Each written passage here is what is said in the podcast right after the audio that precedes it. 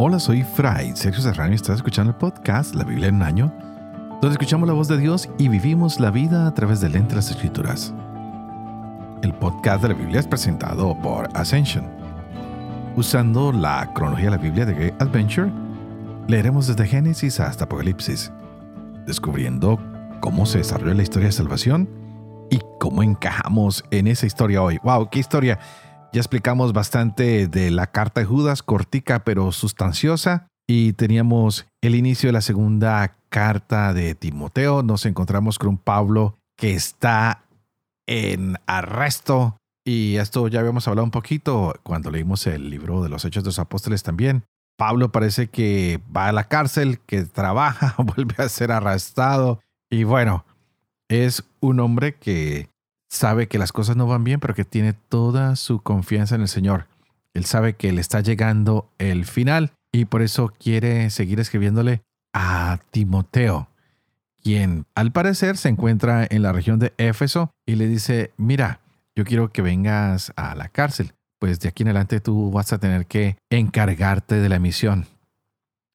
Y entonces le dice, tú, aunque estás joven, no debes tener miedo a ser líder y aparte de eso, tú vas a tener que enfrentarte a los que están causando problemas, los que están desviando la enseñanza. Y me fascina cómo Pablo da gracias por la abuela y por la mamá de este hombre. Pues son los que le han inculcado a él el amor, la fe y le han hablado de Jesús, quien se conoce como el Mesías.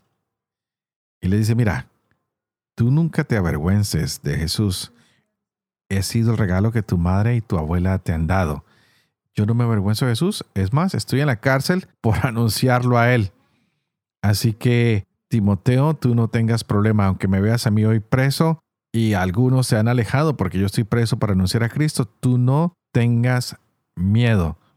Pues ya hay dos, Figelo y Hermógenes, que se han sentido avergonzados porque Pablo está en prisión y, y eso los está alejando del ministerio.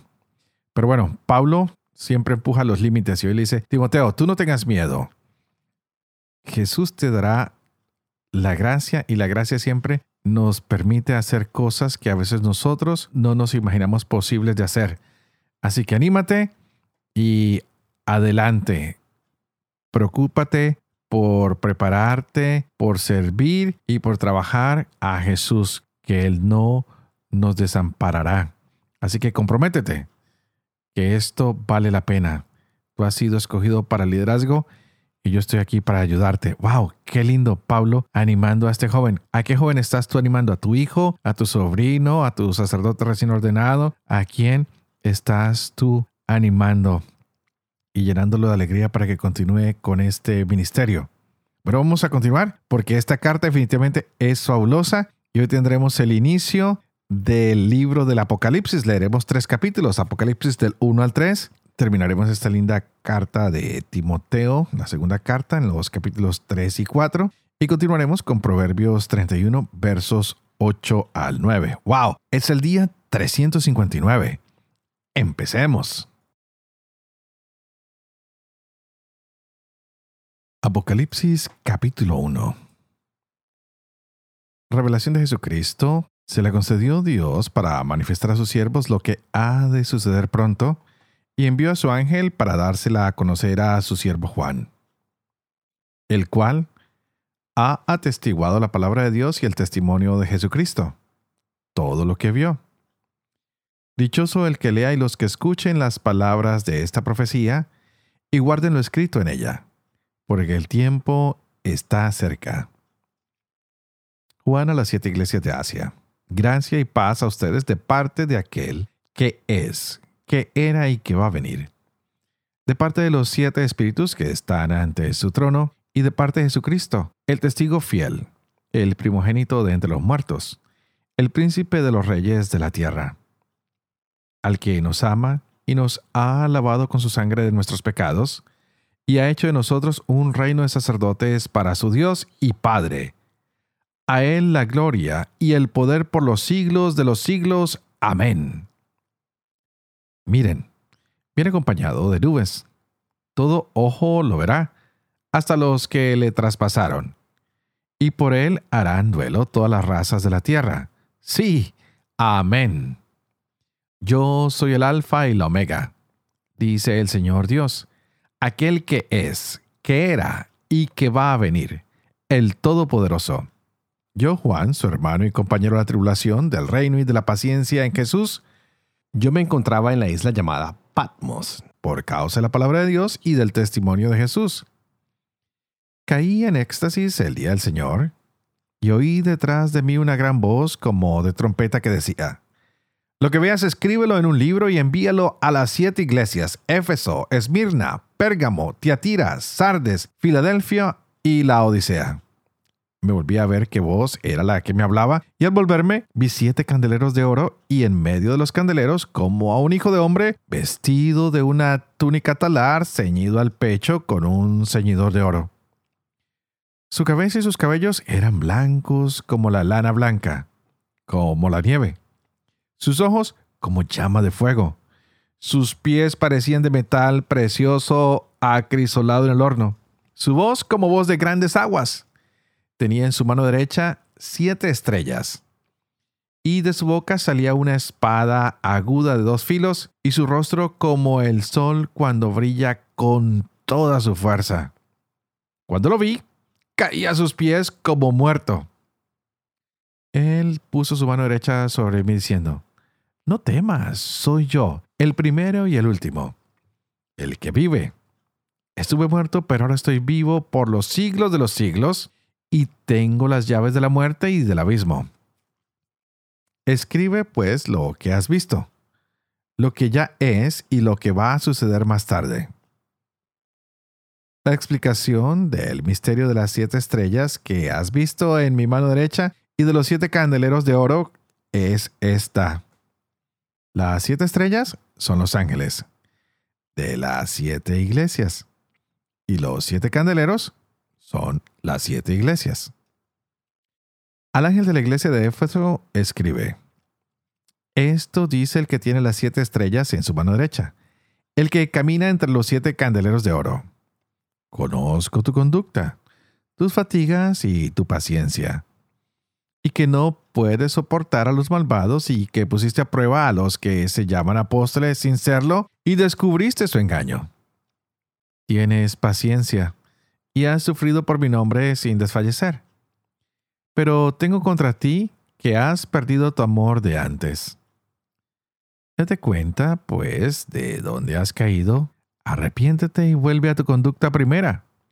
Si no, iré a ti y cambiaré de su lugar tu candelero. Si no te arrepientes.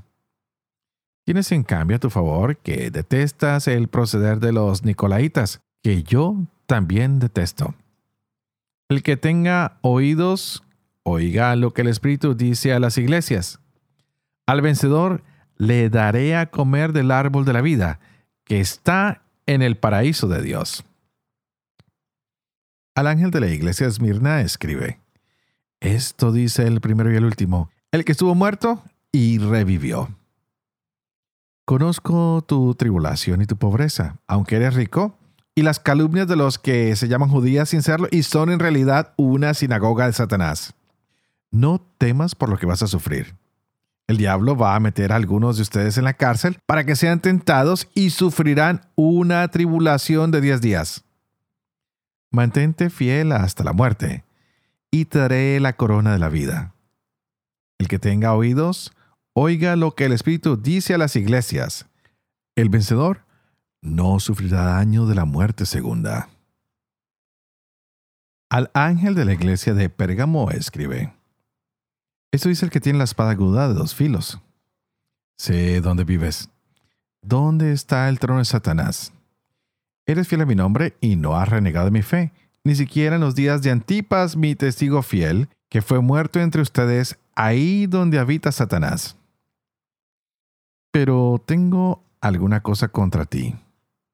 Mantienes ahí algunos que sostienen la doctrina de Balaán, que enseñaba a Balac a poner tropiezo a los hijos de Israel para que comieran carnes simuladas a los ídolos y fornicaran. Así tú también mantienes a algunos que sostienen la doctrina de los nicolaitas. Arrepiéntete, Pues si no, iré pronto a ti y lucharé contra esos con la espada de mi boca. El que tenga oídos, oiga lo que el Espíritu dice a las iglesias. Al vencedor le daré maná escondido y le daré también una piedrecita blanca y grabado en la piedrecita un nombre nuevo que nadie conoce, sino el que lo recibe. Escriba al ángel de la iglesia de Tiatira.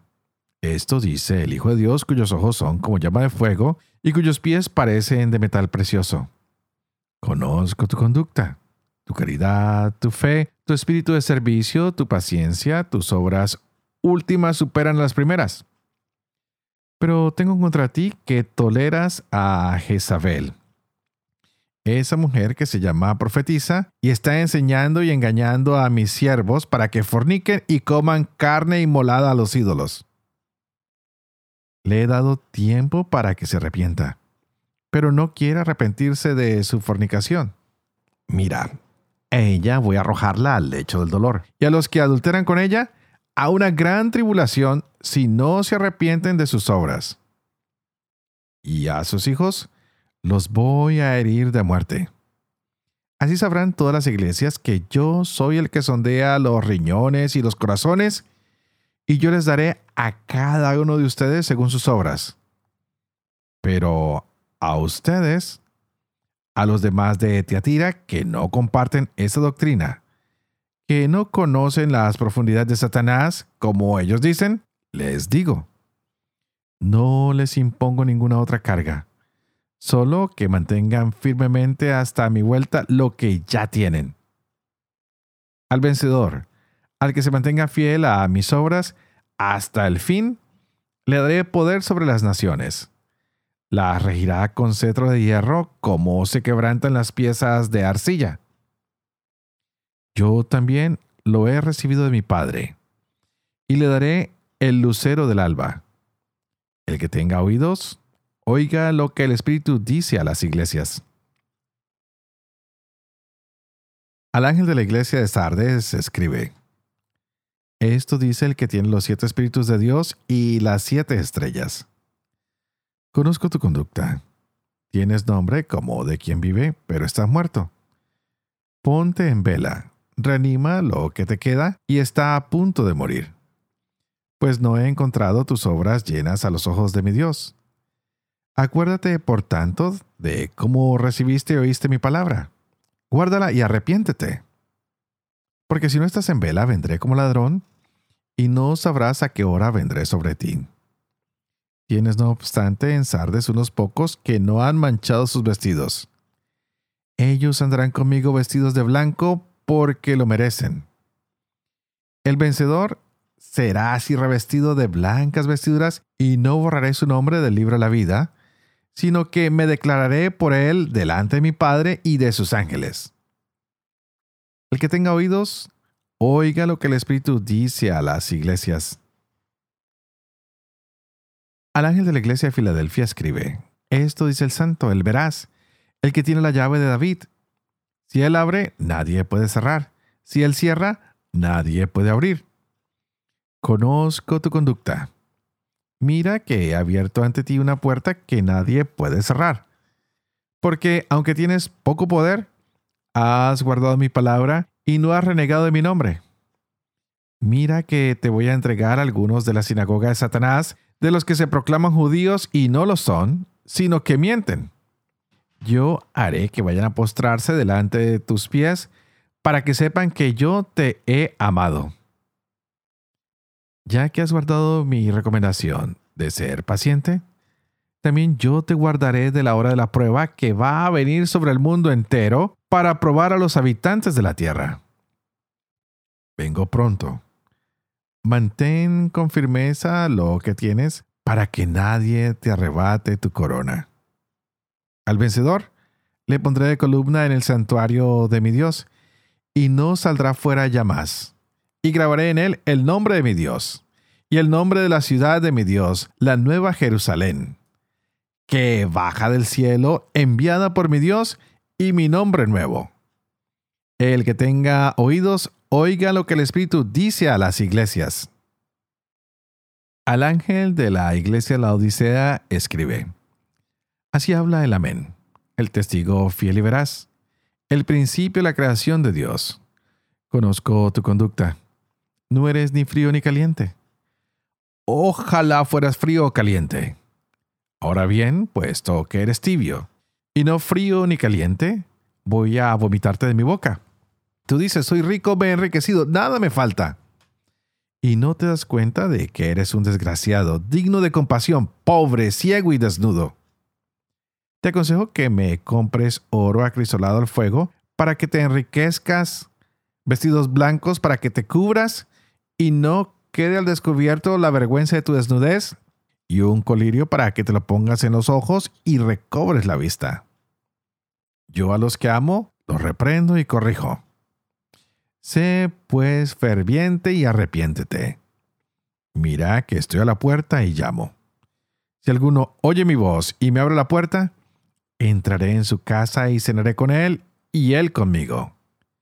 Al vencedor le concederé sentarse conmigo en mi trono, como yo también vencí y me senté con mi Padre en su trono. El que tenga oídos, oiga lo que el Espíritu dice a las iglesias.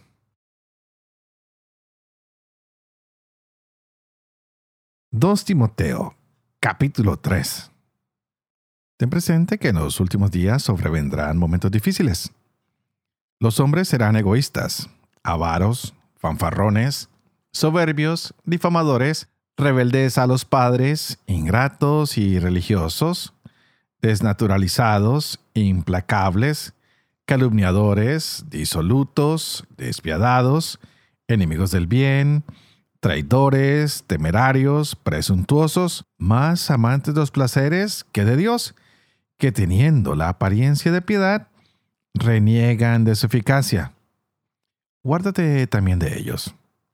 A estos pertenecen esos que se introducen en las casas y conquistan a mujerzuelas cargadas de pecado y agitadas por toda clase de pasiones, que siempre están aprendiendo y no son capaces de llegar al pleno conocimiento de la verdad.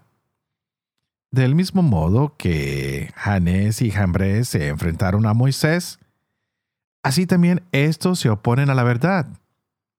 Son hombres de mente corrompida, descalificados en la fe pero no progresarán más, porque su insensatez quedará patente a todos como sucedió con la de aquellos.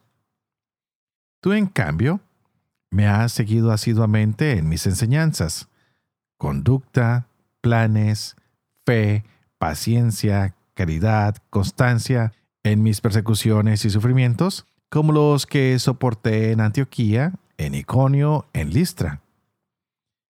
¿Qué persecuciones hubo de sufrir? y de todas me libró el Señor. Y todos los que quieran vivir piadosamente en Cristo Jesús sufrirán persecuciones. En cambio, los malos y embaucadores irán de mal en peor, serán seductores y a la vez seducidos. Tú, en cambio, persevera en lo que aprendiste y en lo que creíste teniendo presente de quiénes lo aprendiste y que desde niño conoces las sagradas letras que pueden darte la sabiduría que lleva a la salvación mediante la fe en Cristo Jesús. Toda escritura es inspirada por Dios y útil para enseñar, para arguir, para corregir y para educar en la justicia. Así el hombre de Dios se encuentra perfecto y preparado para toda obra buena. Te conjuro en presencia de Dios y de Cristo Jesús, que ha de venir a juzgar a vivos y muertos por su manifestación y por su reino proclama la palabra, insiste a tiempo y a destiempo, reprende, amenaza, exhorta con toda paciencia y doctrina.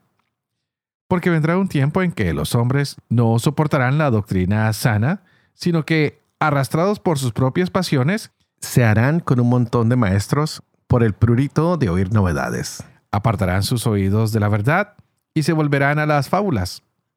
Tú, en cambio, pórtate en todo con prudencia. Soporta los sufrimientos. Realiza la función de evangelizador. Desempeña a la perfección tu ministerio. Porque yo estoy a punto de ser derramado en libación y el momento de mi partida es inminente. He competido en la noble competición. He llegado a la meta en la carrera. He conservado la fe.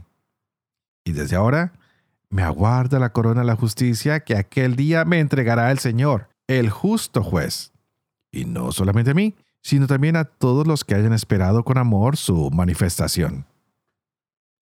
Apresúrate a venir a mí cuanto antes, porque me ha abandonado Demas por amor a este mundo y se ha marchado a Tesalónica. Crescente a Galacia, Tito a Dalmacia. El único que está conmigo es Lucas.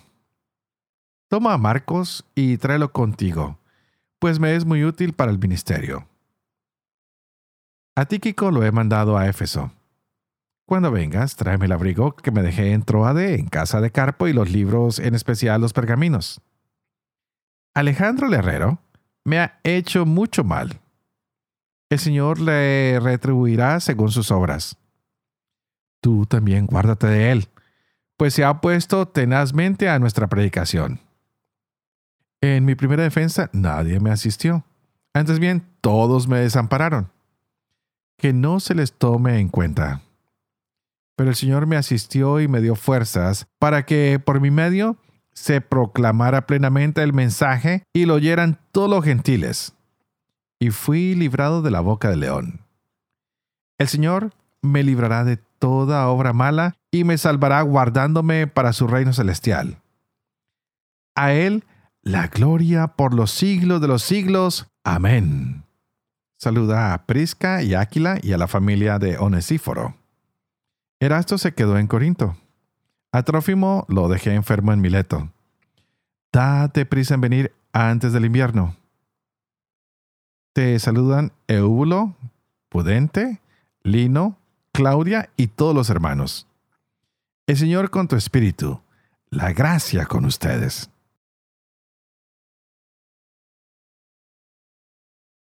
Proverbios capítulo 31, versos 8 y 9. Habla por el que no puede hablar y defiende la causa de los desvalidos. Habla para juzgar con justicia y defiende la causa del humilde y del pobre. Padre de amor y misericordia, tú que haces elocuente la lengua de los niños, educa también la mía e infunde en mis labios la gracia de tu bendición. Padre, Hijo y Espíritu Santo. Y a ti te invito para que juntos le digamos al Señor que hoy abra nuestra mente y nuestro corazón para que podamos gozarnos de esta maravillosa palabra que el Señor ha regalado para nuestros días en esta manera tan hermosa el día de hoy. Ah, nos queda poco tiempo, les prometo que les, les hablaré del final de la segunda carta de Timoteo mañana al inicio del programa. Hoy quiero dar la bienvenida a este libro maravilloso, el Apocalipsis. Y si ustedes tienen la Biblia de Great Adventure, leerán que allí hay un elemento clave, el 68C, que nos dice que el Apocalipsis de Juan nos presenta a un Jesús resucitado que se aparece a Juan y le ordena anotar siete mensajes proféticos a las iglesias de Asia Menor, junto con una serie de visiones que revelan el presente y el futuro del pueblo de Dios. Como en otros pasajes apocalípticos del Nuevo Testamento, ah, ya los hemos visto en Lucas 21 y en la segunda de Tesanolicenses capítulo 2, estas visiones predicen tiempos de gran prueba para quién? Para la iglesia y el mundo, antes de que Cristo vuelva y establezca su reino. Así que este libro del Apocalipsis termina con una gloriosa visión de la iglesia, la esposa del Cordero, la nueva Jerusalén que baja del cielo para habitar por siempre en la presencia de Dios y del Cordero en una nueva creación. Y wow, esto cada día se pone mejor. No sé si ustedes están emocionados como yo. Qué pena que estamos llegando al final. Pero tenemos esta revelación escrita por hombres que nos la ha entregado Dios. Y este libro del Apocalipsis definitivamente se convierte en un libro vital para comprender y para conocer más que la manera como Dios reina, como Dios nos conoce, como Dios nos sondea. En estos momentos vemos cómo se le da la bienvenida a todos los oyentes que están dispuestos a recibir la palabra. Y esta Sagrada Escritura sigue hablando de manera personal a cada uno de los lugares, a cada una de las iglesias. Te invito a que leas nuevamente iglesia por iglesia y trates de ver cuál de estas está hablándote a ti, porque muchas veces pensamos que el mensaje era para esos hombres y mujeres de ese tiempo, pero cuando miramos bien el mensaje de cada una de las iglesias, les prometo que se van a sentir identificados con algunas de ellas. A mí me ha pasado, me ha llamado mucho la atención que entre más las leo, más digo, wow, tal vez este mensaje no era para ellos, sino es para mí. Haz este ejercicio, siéntate en un momento, toma un pedazo de papel, vuelve a leer iglesia por iglesia y te das cuenta que de pronto algunos de los momentos que el Señor habla de gloria también te pertenecen a ti, pero también los momentos en que la reta tal vez son retos para ti o para mí. Así que no nos hagamos extraños a que esta historia de salvación también sea nuestra historia. Busquemos dónde encajamos en esta historia hoy. Y antes de terminar, como siempre, me despido orando por ustedes. Que el recorrer estas siete iglesias sea un encuentro para nosotros con nuestra realidad de llamarnos a ser testigos del amor de Cristo y de Dios para el mundo. Que el Espíritu Santo siempre nos acompañe. Ustedes, por favor, oren por mí, pues ya se acerca el final de esta jornada. Así que sigamos orando los unos por los otros. Ya se acerca el final del año, se acerca el final de nuestro peregrinar. Pídanle al Señor que yo sea fiel para que pueda vivir con fe lo que leo, lo que comparto, que pueda enseñar siempre la verdad y sobre todo cumplir lo que ha enseñado. Y que la bendición de Dios Toporoso, que es Padre, Hijo y Espíritu Santo, descienda sobre cada uno de ustedes y los acompañe siempre. Que Dios los bendiga.